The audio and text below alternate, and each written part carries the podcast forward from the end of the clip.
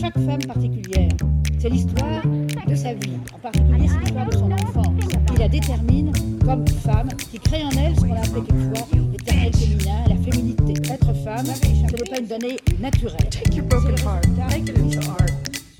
That's what I want to challenge us as women to be is to, you know, is to speak up. Trop souvent, nos mots et nos actes ont été passés sous silence. Détient en elle une force indéniable. Les inspirantes donnent la parole à toutes les femmes. Les langues se lient et se délient. À elles, à vous, à nous, à nos combats menés, à nos projets bâtis, à nos réussites. Voici des portraits de femmes qui nous inspirent. Avec les inspirantes, Mila Studio met en lumière l'étincelle de chacune. Cette force qui transforme et influence notre monde au quotidien. Vous vous apprêtez à écouter les inspirantes. Bonjour à tous. Maïla Michael pour les inspirantes. Nous nous retrouvons aujourd'hui pour un nouvel épisode. Plongé en pleine période de fête, je vous souhaite de passer de beaux moments et une très belle année à venir. Aujourd'hui, nous tenions à glisser un peu de magie dans cet épisode. C'est pourquoi nous allons nous plonger dans l'univers de la scène et du théâtre. Nous accueillons Maria Antonia Pingitore, metteuse en scène, autrice, traductrice et pédagogue, transmetteuse de théâtre, de mots, fine directrice d'acteurs et porteuse de bons conseils. Bonjour Maria Antonia, merci d'être avec nous aujourd'hui. Alors tu m'as permise de t'appeler Antonia pendant cet échange. Euh, je t'ai brièvement présenté en quelques mots. Est-ce que toi, tu pourrais nous en dire un peu plus euh, sur toi? Alors d'abord, je suis italienne et ça compte pour moi. Euh, oui, je suis intéressée au théâtre, mais pas que. Dans les concepts, pour moi, c'est un peu un art qui réunit plein d'autres arts. Et c'est pour ça que je pratique euh, d'autres arts et je fréquente d'autres endroits de représentation et des, comme les musées, euh, donc expositions. Euh, j'aime aller au cinéma, je lis beaucoup. et donc voilà, je suis un peu, comment je peux dire, j'ai besoin de me nourrir tout le temps de, de, de, tout ça pour nourrir justement après les travaux que je fais et en pédagogie et en création. Alors on t'a demandé d'emmener un, objet, un objet qui pour toi est important ou représente un combat de vie. C'est l'objet qu'on appelle, euh, pour les inspirantes dans ce podcast, on l'appelle le icebreaker. L'objet qui va un peu briser la glace et qui va nous permettre déjà de te découvrir encore euh, davantage. Quel objet tu nous as emmené aujourd'hui? Bon, donc ça commence fort quand même. Alors ça c'est un petit, euh, un livre fait par un graphiste metteuse en scène aussi. Il était une élève à moi au conservatoire de Milan. Euh, moi, j'ai enseigné à l'école, à l'ancienne école du Piccolo, où il y a un cours de mise en scène. J'étais élève et ensuite j'étais professeur.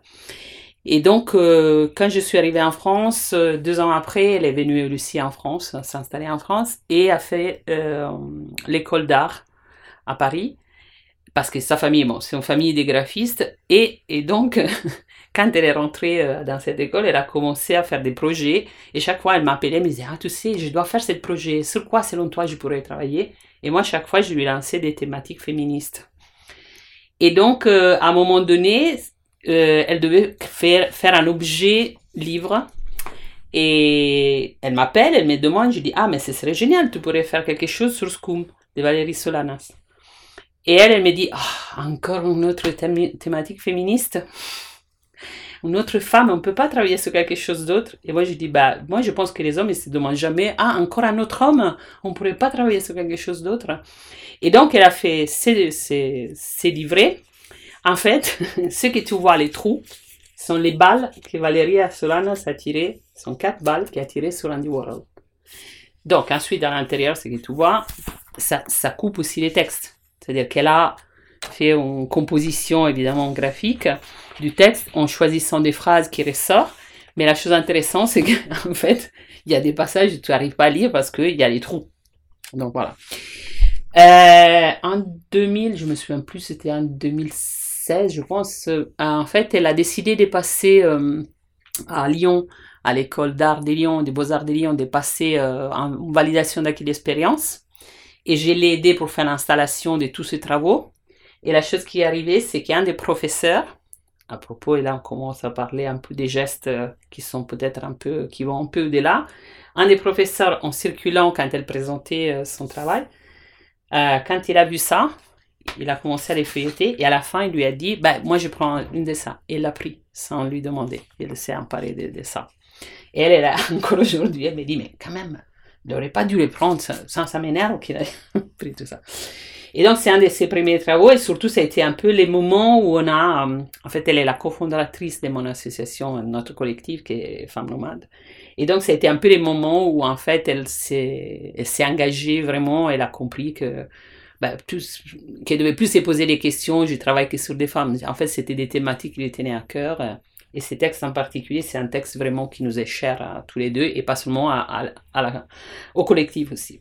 Voilà, et c'est quand même un, un combat sur les nouvelles générations parce qu'elle a 30 maintenant, 37 ans.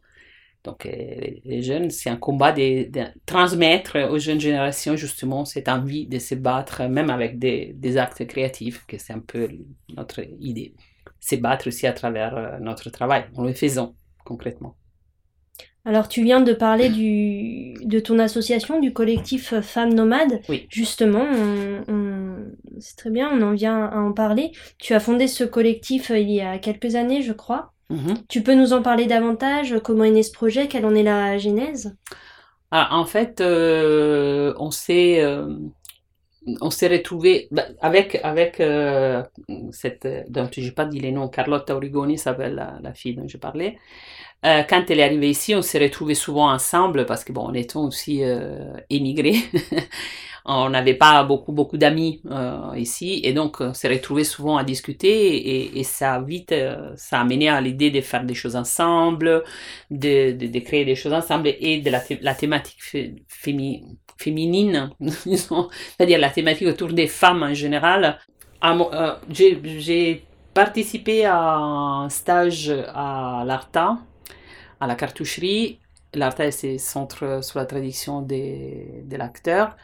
Et euh, j'étais invitée par euh, Lucia Bensasson à participer, à participer, pardon, ça c'est l'italianisme, à participer à la, à un, stage des, des techniques Meissner avec euh, un Américain, euh, vu qu'il était très peu connu, il voulait un peu faire connaître ces techniques-là. Et, et, là, on s'est retrouvé pas mal de filles hein, et on s'est bien entendu, on avait un peu des thématiques qui nous parlaient et c'est à partir de là qu'on a décidé de faire quelque chose ensemble. D'abord de s'entraîner sur la technique Messner, donc la répétition et tout ça, mais aussi d'envisager de parler de quelque chose qui nous concernait, donc à écrire des monologues, à nous retrouver, l'Arta nous a prêté l'espace souvent.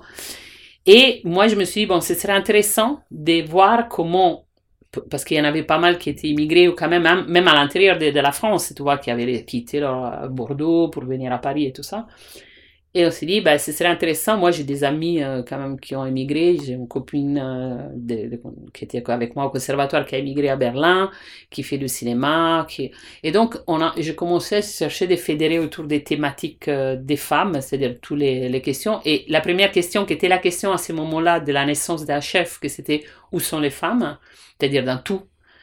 On s'est, emparé un peu de cette phrase-là pour dire on part de là. Mais très vite, c'est arrivé, et ça c'est pour ça qu'est intéressant aussi Scum, et ça va rebondir sur mes livres, euh, ça rebondit sur, sur la, la question de l'agressivité féminine, de, la, de, la, de l'effet d'être fâché. Alors j'ai du mal en français, je dois dire la vérité, j'ai un peu du mal avec cette... comment on décrit en français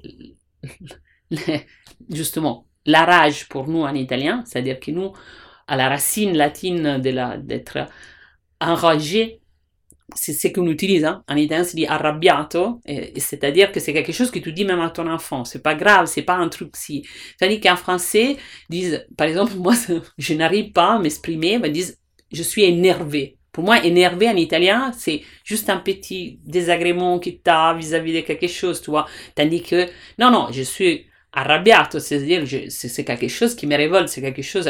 Et il y a plein de mots, mais on n'arrive pas à mettre je n'arrive pas à exprimer. Et donc, on a essayé de se pencher sur cette question-là. Qu'est-ce que c'est pour nous, ce sentiment-là, c'est-à-dire l'effet d'être euh, énervé, d'être fâché, d'être... Euh, qu'est-ce que c'est? C'est Moi, j'ai des sentiments, mais pour des autres, peut-être ce n'est pas un sentiment, c'est quelque chose d'autre.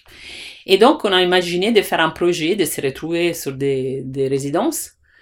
Et euh, on a eu différentes résidences où on a construit un travail autour de ça, euh, sur qu'est-ce que c'est pour nous et comment on exprime.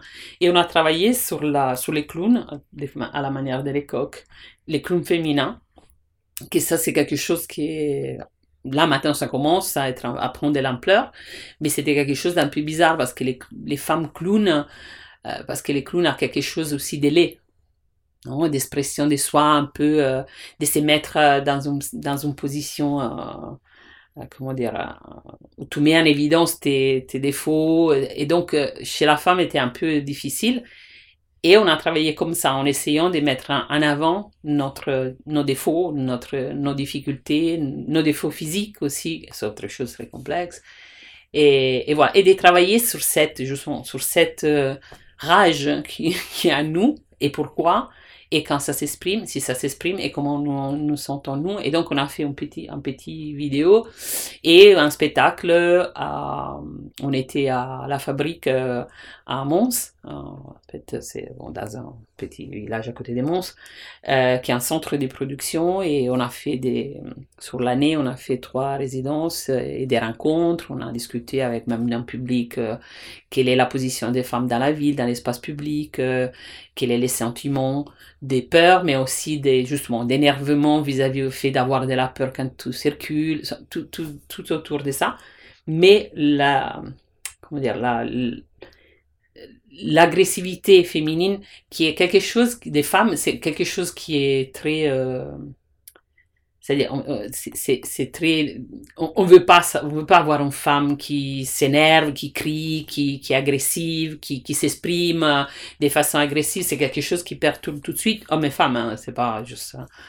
Et donc, c'est quelque chose que moi j'ai vécu personnellement toute ma vie parce que j'ai toujours eu un caractère un peu comme ça, frontal, direct. Euh, et, et donc, on s'est questionné sur ça et c'est quelque chose qui me tient à cœur. Donc, les premiers, les livres, les premiers livres qui est sur cette table, c'est L'agressivité féminine, féminine de Marina Valcarenghi, qui a été un livre qui pour moi a été euh, un moment, et justement quand je, suis arrivée en France, j'avais acheté ce livre. Ça, c'est une des copies. Moi, je pense d'avoir acheté, et je l'ai donné à toutes mes copines et tout. C'est-à-dire, elle explore vraiment, c'est parce qu'elle est psychologue. Elle travaille beaucoup dans les prisons aussi. Et donc, elle explore ces tabous, en fait, des femmes agressives et fait la distinction entre la, qu'est-ce que c'est, l'agression et l'agressivité. L'agressivité, des façons, euh, dirais-je, plus euh, anthropologiques, c'est, euh, comme elle dit, c'est l'effet que bah, même les animaux, ils défendent leur espace. C'est-à-dire que dès que quelqu'un rentre dans leur espace, ils ont la tendance effectivement à réagir et à, être agressifs parce qu'ils défendent leur espace. Et en fait, dans l'éducation que les filles reçoivent, cet euh, espace se réduit vachement. Et donc, qu'est-ce qu'ils font les filles? Ils intègrent cette agressivité, va se cacher quelque part, cette agressivité instinctive, naturelle, et donc amène, selon elles, amène à un moment donné des problèmes dans l'âge adulte. Donc, on voit des femmes hyper agressives, des femmes hypo-agressives et des actions qui parfois on n'explique pas, et surtout quand on avance avec l'âge, et qui amène beaucoup des maladies, disons comme ça, de la psychique des femmes, vient de cette blessure qu'elle appelle la blessure de l'agressivité. Et, donc, euh, elle parle des rêves, évidemment, elle a tout un... parce qu'elle est jungienne. Donc, c'est, c'est un livre qui est très important pour moi parce que chaque fois, je reviens, je retrouve des sources, des trucs, j'ai plein de, passages, des références.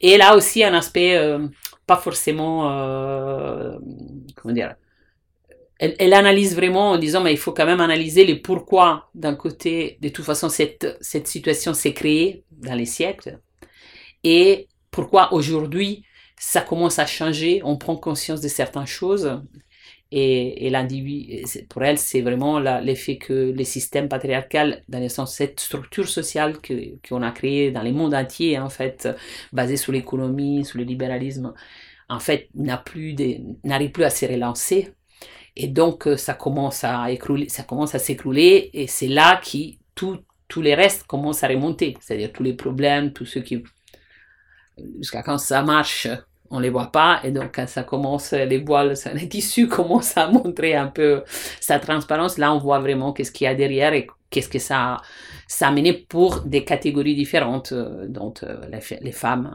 en, première ligne mais aussi bah, toutes les questions de discrimination à tout niveau euh, les questions de la pauvreté donc voilà tout ça. Justement tu as tout de suite nuancé tu as parlé de du coup là on a, on a parlé de, de tempérament féminin de femmes, de colère de femmes, euh, comment euh, aujourd'hui on, l'affronte, on l'accepte. Et tu as nuancé tout de suite en disant euh, il y a des hommes, il y a, y a, des femmes, il y a aussi des hommes. Mais du coup, on sait, on, constate aujourd'hui qu'une femme qui va exprimer de la colère ou autre, sa réaction va pas du tout être réceptionnée de la même manière. Jamais. toi, aujourd'hui, est-ce que je, je sais, tu, tu l'as aussi cité, tu, on en a déjà parlé, que tu penses que euh, quand on a un tempérament fort, des fois c'est pas évident euh, à la réception des autres. Est-ce que tu as, des anecdotes ou est-ce que face à, des hommes, ça t'est arrivé de, euh, de sentir que leur réaction face à une de ah tes réactions vives à toi Ah non, mais ça, ça c'est énormément des fois. Moi, je me révolte, c'est-à-dire que ma révolte depuis tout petite, ça a été envers ce que je considérais injuste. Je sais pas si c'est juste et injuste d'où ça venait. Mais tout ce qui me semblait injuste, moi, j'étais, je pouvais être violente parce que, bon, je venais d'une famille où la violence était présente. Donc, euh, et une famille très euh, patriarcale, malgré, par exemple, côté paternel, mon grand-père est mort quand mon père avait 4 ans, mais ma grand-mère avait vraiment ce style, euh, même si elle avait une position de matriarche, tu vois, parce qu'elle était à la pointe de la pyramide, mais en même temps, c'était toujours en défense d'un certain type des, des, sociétés. C'est la société du sud de l'Italie. Donc, en fait, ses fils, parce qu'il avait une fille et trois fils, euh, ses fils, c'était des, des, bons et toutes les, les, femmes de ses fils étaient des putes. Elles étaient nulles. Elles étaient... Euh, mais vraiment, euh, parfois, il exprimait comme ça. Moi, je me suis prise avec ma grand-mère souvent à dire arrête de parler de ma mère comme ça ou arrête de parler de ma tante comme ça. je n'ai marre de t'entendre parler comme ça. Euh, sauf que mon père a eu la malchance qu'elle a eu deux filles. Donc, la chose qui s'est passée, c'est en plus de filles, euh, euh, moi je sais pas, depuis toute petite, je me suis révoltée envers sa façon de faire, sa violence. Mes parents étaient des ados, hein. ma mère elle m'a eu à 17 ans, presque 18, et mon père il avait 23, donc ils étaient vraiment, et en plus ils venaient d'un village du sud, ils se sont retrouvés à Milan, que à cette époque, dans les années, fin des années 60, début des années 70, c'était un plein changement. Il y avait terrorisme interne en Italie. Milan était visé, était un endroit où il y avait vraiment des changements politiques très forts. Ben, il y avait les 68, mais chez nous, après, ça a évolué malheureusement parce que c'était à Milan qui est né, disons, la réaction armée parce qu'il y a eu une bombe dans une banque connue euh, le 12 décembre de 1969. Donc, ça a été, euh, ils se sont retrouvés dans un, en fait, dans une, comment dire, ils ont fait des enfants, ils n'ont rien compris, ils se sont retrouvés dans une société qui changeait rapidement, dans une ville, une grande ville. Mon père, quand il me raconte toujours que quand il est arrivé la première fois à Milan, il savait même pas qu'est-ce que quand ils lui ont dit, va au kiosque acheter un journal, il savait même pas qu'est-ce que un kiosque parce qu'il avait jamais vu de sa vie. Euh, ma mère, elle est arrivée le lendemain de son mariage, elle avait 17 ans, et elle s'est retrouvée à Milan à 1250 km de chez elle, un univers complètement à l'opposé. Donc voilà, c'était des gens comme ça, et moi, c'était... Euh, c'était tout de suite, je ne sais pas, un caractère. Euh, moi, tout ce qui est injuste, que je trouve injuste, je dois faire. Je dois et, et c'était frontal tout le temps parce que dans ma famille c'était frontal. Et l'éducation était pour moi injuste. Ce que je voyais, c'était de l'injustice.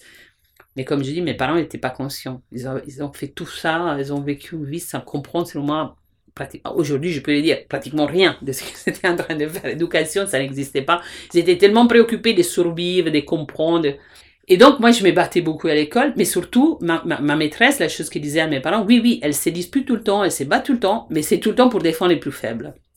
C'est-à-dire que, et d'ailleurs, elle disait toujours, elle devrait faire de, de la, l'avocate, quoi, parce que c'est vraiment, euh, dès qu'il y a quelqu'un qui, elle voit quelqu'un qui tape sur quelqu'un qui est plus faible, elle s'interpose, elle le défend. Et, et c'est ça que j'ai fait un peu instantanément toute ma vie.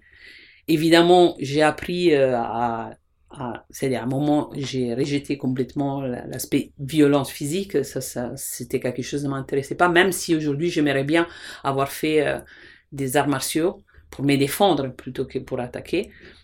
Moi, je pense que, que mon caractère, pendant beaucoup, pendant des années, des années, les gens et des, amis, hein, même ma famille, disaient que j'avais un caractère de merde. Excusez-moi pour les gros mots, mais c'était ça.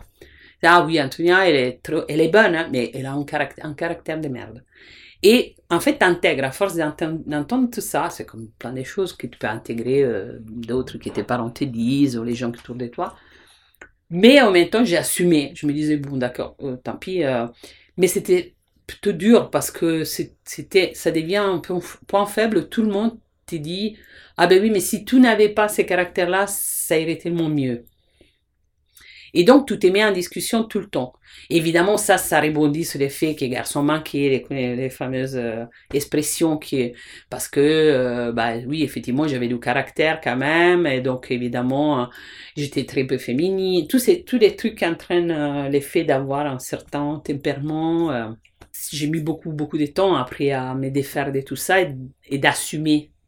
Et en fait, vraiment, il y a eu, il y a eu comme une espèce de, c'est comme les, c'est l'idée de dire non, mais moi je suis comme ça. C'est pas quelque chose que j'ai fait, c'est pas que, que je suis un défaut, pas du tout. Je suis comme ça. Et donc à un moment, j'ai arrêté de faire, d'essayer de, rassembler à quelque chose que je, que je n'étais pas.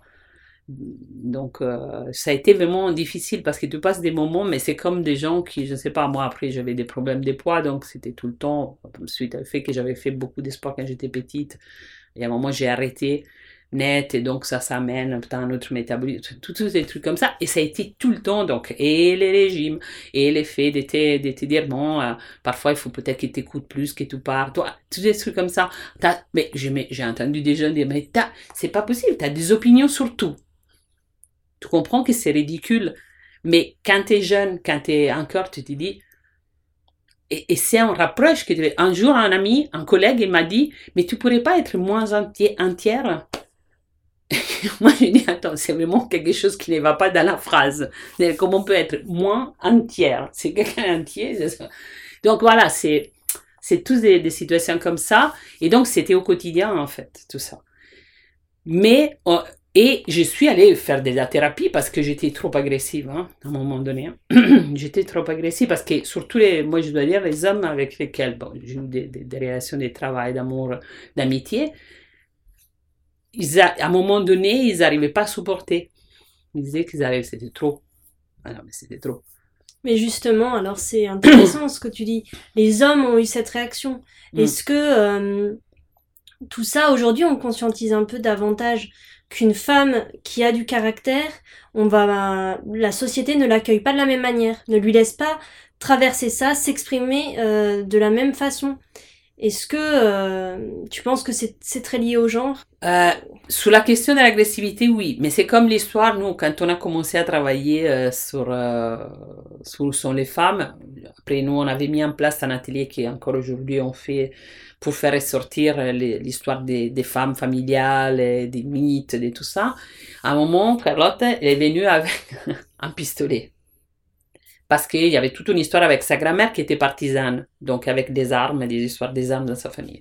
Et donc, elle avait travaillé sur cette image un peu de la princesse, et elle avait fait cette image de princesse avec les pistolets, tu vois. Et c'était intéressant parce qu'en effet, une femme armée, mais armée avec euh, une femme, donc armée même en métaphore, une femme de caractère, c'est quelque chose de beaucoup plus dangereux. C'est vécu comme quelque chose, ça va pas, c'est trop dangereux. Il y a quelque chose qui est c'est pas naturel. Ça, c'est une autre chose qu'on utilise beaucoup sur certains stéréotypes, non? C'est pas naturel, c'est pas, ça tient pas aux femmes d'être qui, a défini, euh, qu'est-ce que c'est, euh, c'est le concept de féminin masculin qui est absolument quelque chose qui est collé au niveau culturel. Ça n'a rien à voir avec un professeur qui a demandé à un de mes collègues un jour que je me suis énervé parce qu'il disait des bêtises. Et il s'est permis de demander à un de mes collègues à la fin si j'avais mes règles. Tu vois et ça, c'est une anecdote tout à fait banale donc c'est arrivé souvent, bien sûr. Moi, ça m'est arrivé souvent que des gens, ils ont mal pris l'effet que je m'impose. Euh, parfois, j'ai des collègues qui me disent, bah, mais si toi, avec ton caractère et ton talent, tu étais un homme, bah, tu aurais fait une autre carrière. Après, c'est vrai, c'est pas, on peut pas les dire parce que après ça dépendait tellement d'éléments. bah, ça m'est arrivé des choses très classiques. Moi, je suis la metteuse en scène, je vais avec mon comédien, on va vendre les spectacles, on se retrouve devant un directeur de théâtre qui est un monsieur et qui parle avec lui et ne me regarde même pas. Ça, c'est tous des trucs euh, qui ont, je pense que toutes les, les femmes ont vécu même dans d'autres, dans d'autres milieux pas que dans les nôtres. Hein. Mais moi, ça me fait rigoler quand les gens disent, ben oui, mais vous êtes des artistes dans l'art, il n'y a pas cette différence-là. Non, non. et surtout dans notre métier, euh, il y a beaucoup, parce que quand même, c'est question production, question d'argent et tout ça, il y a beaucoup. Et c'est pas que les hommes qui font ça. Parce que moi, je me suis retrouvée avec des femmes aussi qui me faisaient ça. C'est-à-dire qu'ils appelaient les comédiens au lieu de m'appeler à moi pour lui demander des choses techniques, par exemple. Et lui, justement, il lui disait, mais appelle Antonia, c'est qui fait la mise en scène, qui doit te dire. Souvent, ça s'est produit. Ou dans par exemple des festivals euh, où je me suis retrouvée que je trouve les, les producteurs qui parlent avec les comédiens, parce que c'était des hommes, hein, et qui ensuite ben, ben, vont te raconter. Pardon? Toi, mais. Et, je me suis retrouvée dans des grandes productions, parce que je faisais des, j'ai fait des assistants sur des productions même internationales et avec des directeurs de scène, des, régisseurs, comme vous dites en français, chez nous, c'est vraiment directeur de scène, c'est ceux qui gèrent tout, qui euh, m'effuient. Parce que, euh, bah parce que moi, je demandais des choses précises, j'étais là, j'étais pressante. Euh, j'avais un spectacle avec, euh, sur plateau, 7 techniciens, 14 comédiens sur scène, en plus avec toute une technique très élaborée. Et, et, et eux, s'enfuyaient parce qu'ils disaient non, mais elle, elle est folle, elle demande des choses, toi. Choses. Et je suis sûre que si j'étais un garçon, bah, ça aurait été complètement différent. Tu crois que qu'on est en train de voir évoluer le métier et le la place de la femme dans ce métier-là? Alors, il y a des endroits dans ces métiers-là où la femme est tolérée. Je dirais pas acceptée, je dirais tolérée. Comédienne, comédiennes et comédiennes qui parfois sont directrices des compagnies, c'est des tournées surtout. Hein. Il y en a en Italie, il y en a pas mal. Ils ont été tout le temps tolérés. Encore, encore aujourd'hui, un peu s'améliore la situation de l'auteur, autrice, comme tu as justement dit. En Italie, c'est la même chose, l'autrice. La mise en scène, on est bien loin encore. C'est-à-dire que euh, il faut vraiment faire de la médiation pour, pour travailler dans les milieux publics c'est-à-dire, si tu veux diriger un théâtre public, euh, je pense que tu dois être très diplomate et très politisé. Moi, je me demande et je pose toujours la question. On a en France une des plus grandes metteuses en scène des théâtres du monde, que c'est Aria Mouchkine. Bon, Aria Mouchkine et Aria Mouchkine aussi parce qu'il y a son théâtre. Si Aria Mouchkine aurait tenté la carrière dans les publics, est-ce que ce serait la même chose? Est-ce que vraiment elle, a, elle aurait percé? Heureusement qu'elle a eu ce parcours, elle a eu la possibilité aussi de le faire. Elle a rencontré, c'est-à-dire elle a eu tout le parcours qu'il y a eu et grâce à Dieu. Mais par exemple, regardons l'autre grand metteur en scène qui apparaît encore au niveau mondial, qui est Peter Brook.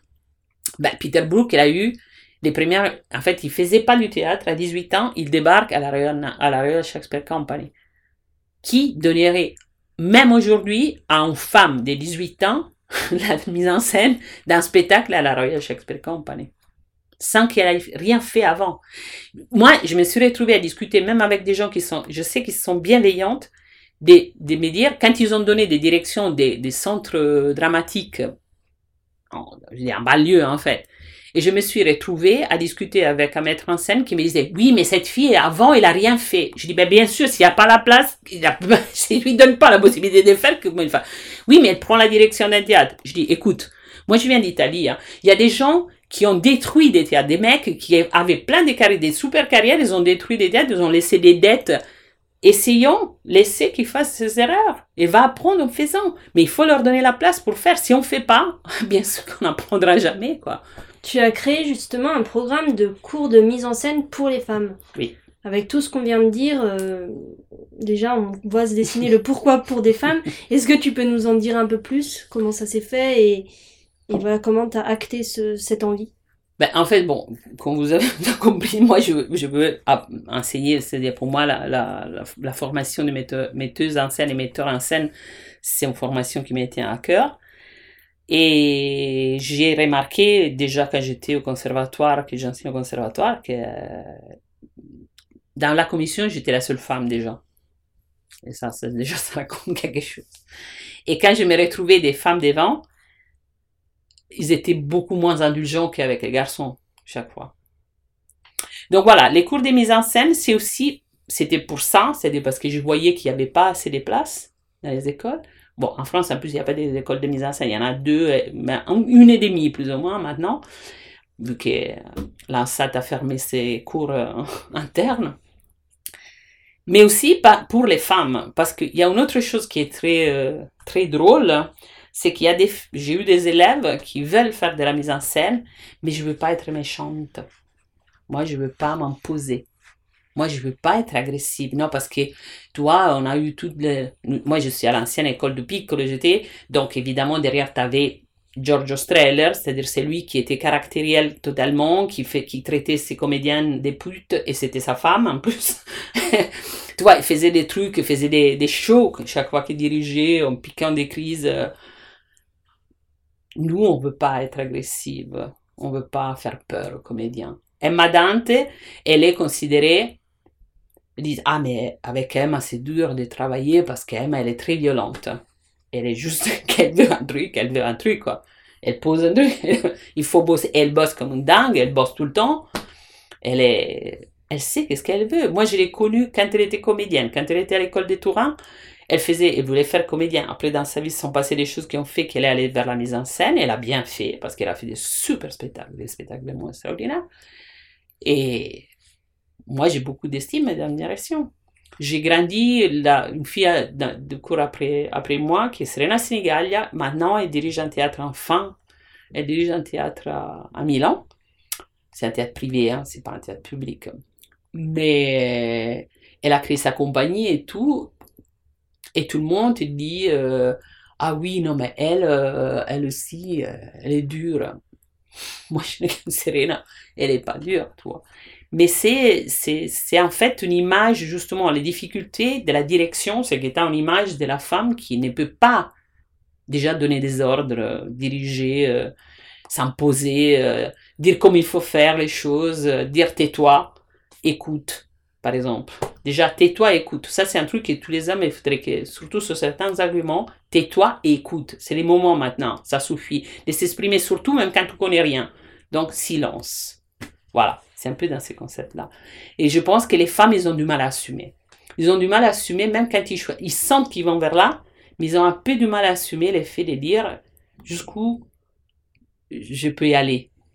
Parce que justement, la perception de l'autre côté, c'est souvent, c'est ça brise quelque chose. Par exemple, moi, je dis toujours, moi, je ne suis pas là pour me faire aimer. Hein. Et ça, c'est un problème des femmes. Hein. Mais vraiment, de comment ils nous éduquent, on est éduqué. On doit être aimé. On doit, on doit plaire. Moi, je m'en fous. Donc voilà, c'est, et c'est difficile parce que dans ces métiers, tu es souvent seul, mais tu es responsable de tout. Tu dois dire tout à tout le monde parce qu'il y aura tout le temps quelqu'un qui vient à la fin et te dit mais oui mais à la fin on les fait comment? C'est à toi de les dire il faut se prendre la responsabilité quand c'est la merde il faut savoir assumer et il faut accepter les faits qu'on te déteste parce que ça arrive et globalement au-delà de, de cette profession est-ce que tu penses qu'être femme est un combat dans la vie de tous les jours? Ça les déviant malheureusement. Moi je voudrais qu'elle ne soit pas. Je crois que même même quand tu as la chance d'être, euh, d'avoir des portes qui s'ouvrent, d'arriver à faire des choses, si tu es honnête avec toi-même, simplement l'effet de sortir les matins, de rentrer dans un métro, un truc comme ça, c'est déjà un combat malheureusement tu peux faire tout ce que tu veux, faire tes études, être la meilleure, euh, essayer de te battre justement pour les droits des plus faibles et tout ça, être la plus intelligente, avoir un, avoir un QI, euh, rentrer dans la salle, je sais pas. Mais il y aura toujours quelqu'un qui pourra euh, essayer de te détruire parce que la culture de... T'es pas, pas vu comme une personne entière. T'es pas une personne entière. Une femme, et c'est difficile c'est très rare. Mais même, et je répète, c'est pas qu'un problème des hommes, c'est un problème culturel. Donc la culture, c'est qu'on enseigne, c'est aussi les femmes qui intègrent ça. L'effet, euh, après il y a plein de, de, domaines, c'est-à-dire l'effet de ne pas vouloir être mère, euh, l'effet de... Tout ça, ça t'amène vis-à-vis de la société comme si c'était pas complète. Parce qu'en fait, à l'origine, une femme n'est pas en n'est pas un projet des personnes entières, quoi. Déjà à l'origine, d'être humain euh, complet, comme si nous manquait quelque chose. Moi, personnellement, non, moi, je m'aime trop. Si vous voulez, je vous en donne. Donc voilà. Tu nous as parlé de plusieurs livres, alors euh, pour les auditeurs, mhm. on a parlé de l'agressivité féminine de Marina. Oui, malheureusement, il n'est pas traduit. Si quelqu'un veut le traduire. ça, on en a parlé un peu. Je crois que tu en avais d'autres aussi. Est-ce que tu veux nous en dire un mot ou...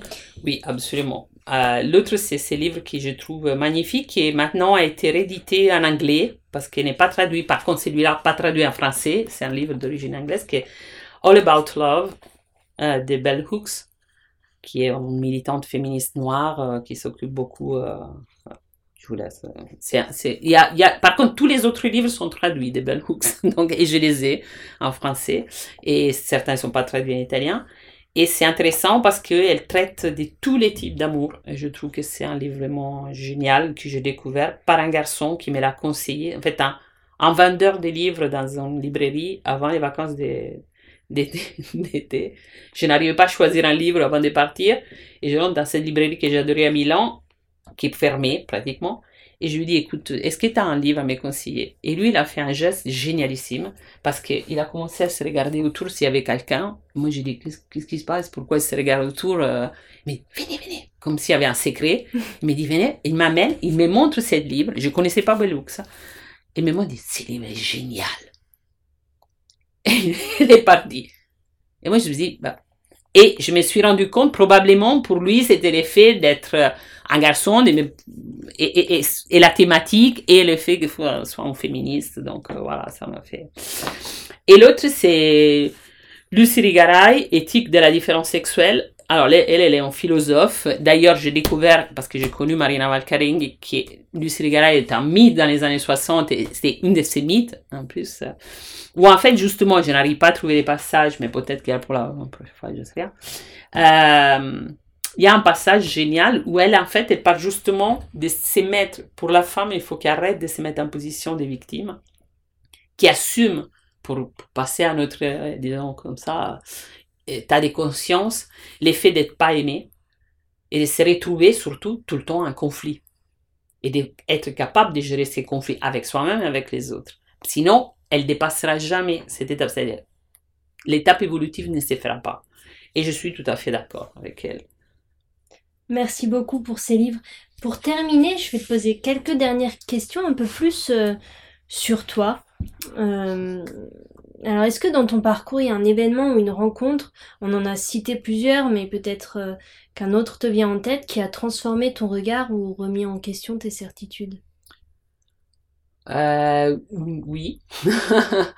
Ça a été, euh, pour le cas, là, c'était un homme, c'est un maître en scène qui a qui arrivé à la troisième année euh, de, mon, de ma formation et que moi, moi, en fait, comme tu me vois, justement, euh, déterminé quand je suis rentrée au cours des mises en scène, c'était je vais travailler production, production, production. C'était, moi, j'étais axée sur le fait de faire des productions, de l'argent et de tout ça.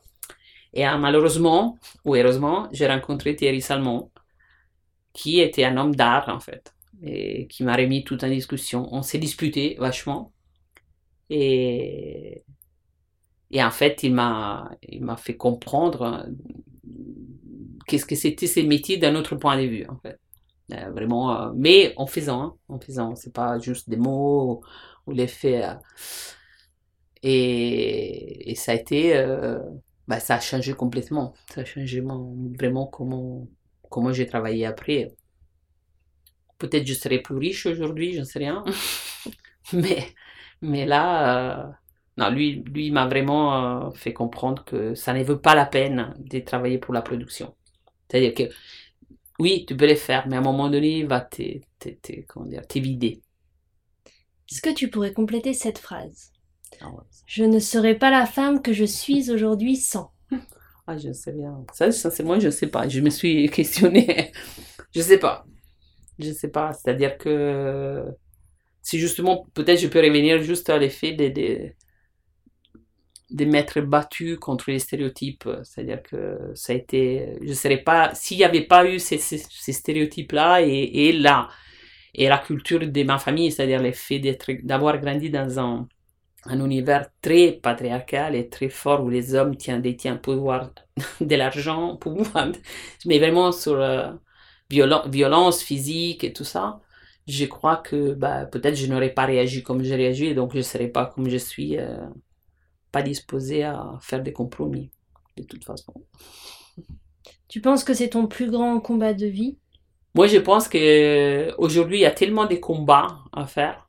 C'est-à-dire que tu parles de la planète, il y en a tellement que moi je me dis euh, que chacun choisit les siens et mon champ c'est c'est ça. Moi je pense que la différence des genres, euh, vraiment, et je parle de, là que je déteste dire, bah, chaque fois tu ramènes les discours à la biologie. Moi là je parle de biologie, quand je dis biologie, je parle des petits. C'est-à-dire qu'on est homme, femme ou hermaphrodite, parce qu'il y en a aussi, il faut, y penser. Souvent, on les découvre plus tard, mais bon. Euh, aujourd'hui, un peu plus tôt. Mais la différence sexuelle, déjà, amène une discrimination dans la culture. C'est-à-dire que c'est la culture qui sur la, sur la biologie. Donc, travailler sur ça, sur l'éducation de ça, c'est-à-dire changer comment on est éduqué à partir de cette discrimination-là, pour moi, pourrait changer toutes les autres discriminations. C'est comme un casse-tête qui, va amener le reste. Parce que ça veut dire changer cette idée que bah, il y a quelqu'un qui est mieux que quelqu'un d'autre, c'est quelqu'un qui est plus fort, qui est plus intelligent, qui est plus, plus, plus quoi, je ne sais pas, mais que chacun amène euh, quelque chose. La différence, c'est l'effet que chacun apporte des choses. Donc, euh, qu'il soit dans la sexualité, dans les potentiels, dans les capacités, dans les moyens. Est-ce que tu as une petite devise au quotidien? Euh, Non, j'ai une devise sur mon, miroir dans les toilettes que c'est un ami qui me l'a écrit, qui est dit croire pour voir. Moi, une devise que j'aime bien, que je dis souvent à mes élèves, c'est mieux de partir de banalité qu'arriver en banalité. Ça, c'est une autre chose que je trouve très intelligent. Pour terminer, quel serait ton animal totem? Hmm. Je l'ai fait juste une fois, c'est le travail avec euh, une femme qui, qui, était prof chez nous, qui était un peu chamane. Et nous avait fait faire un exercice où il y avait une espèce de voyage, passage tunnel, avec euh, tout bois des animaux, des trucs comme ça. Et je l'ai vu deux, animaux, très différents. elle m'a dit que c'était normal. J'avais un tigre et un âne. Moi, j'adore un âne, ça j'adore. Euh, parce qu'en fait, l'âne est un animal très intelligent et c'est, elle est en plus très liée à la, à ma, à ma famille, avec le concept dans, dans les sud de l'Italie, on l'utilisait beaucoup dans les montagnes des, des, pays, comme dans, souvent des pays un peu comme ça, montagneux, des ânes pour transporter les choses. Donc mon père avait un âne quand il était jeune et j'ai vu plein d'ânes quand j'étais petite. Donc euh, je ne sais pas pourquoi ça m'est revenu, mais c'est vraiment un animal qui est là aussi, c'est plein de stéréotypes parce que vraiment, c'est des animaux très intelligents on utilise l'image de l'âne comme des stupides. Chez nous, au moins, je sais pas en France, mais chez nous, à l'école, tu dis es un âne, ça veut dire que tu n'es pas capable de faire des trucs. Et de l'autre côté, bon, les tigres, euh, c'est effectivement, pour moi, c'est la représentation. Les félins, en général, j'adore les chats. Moi, mon animal, ce serait les chats. Mais c'est un animal. Et là, je cite un autre livre, que c'est l'autre, les quatrième livre que je parle là, c'est de la poésie, c'est Rilke, c'est les élégies d'Eduino. Et, et en fait, euh, il commence, la première, il commence en parlant de la beauté qui n'est que les, les, les, terribles à son début. Et pour moi, les tigres, c'est un peu ça. C'est tellement beau et tellement la représentation de quelque chose de fier, mais qui fait peur. Parce que la, la vraie beauté peut faire peur ça, ça demande beaucoup. Voilà. Merci beaucoup, c'est très beau de terminer euh, sur ces mots. Merci encore Antonia pour ce temps que tu as pris. Est-ce que tu as une petite actualité, euh, des projets à nous, à nous partager euh, en ce moment, peut-être concernant le collectif Non, pour l'instant. En fait, on travaille sur depuis maintenant deux ans, mais après il y a eu Covid. Parce que la dernière résidence, et on travaille sur l'idée de faire une édition sur les femmes voyageuses. C'était la dernière lecture qu'on avait fait avant, de, avant qu'il arrive toute la pandémie. Donc l'idée, c'est de faire des, des, éditions sur, pour faire découvrir les textes des femmes voyageuses euh, qui ont voyagé, parce que ça existe et sont beaucoup. Et pour, euh, aussi pour l'âge, pour les adolescentes, pour les pousser justement à cette idée de sortir de chez soi, d'avoir le courage de franchir le pas de la porte pour voyager, pour découvrir le monde, pour s'approprier de l'espace et donc de l'espace monde, vraiment, de ne pas avoir peur. De ne pas avoir peur d'y aller, parce que seulement quand on sera beaucoup, on envahira le monde, on pourra, on sera vraiment partout. C'est là que ça va se, se, faire, quoi.